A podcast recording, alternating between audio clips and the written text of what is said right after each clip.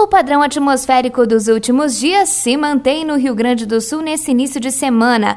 O sol até aparece em algumas partes do estado, mas na maioria das regiões a predominância mesmo é de céu nublado e tempo encoberto. De acordo com a Metsu Meteorologia, ainda há possibilidade aí de garoa em pontos isolados do estado. Na região metropolitana e na Serra Gaúcha, deve ocorrer também um ligeiro declínio da temperatura. Em Caxias do Sul e região, o termômetro varia entre 17 e 22 graus. Em Porto Alegre, o sol aparece entre nuvens e há risco de chuva. Mínima será de 18 e máxima deve chegar aos 26 graus.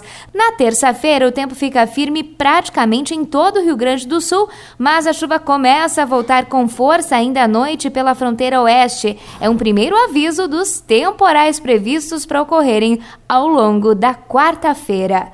Com informações da previsão do tempo da Central de Conteúdos do Grupo RS Com, Lilian Donadelli.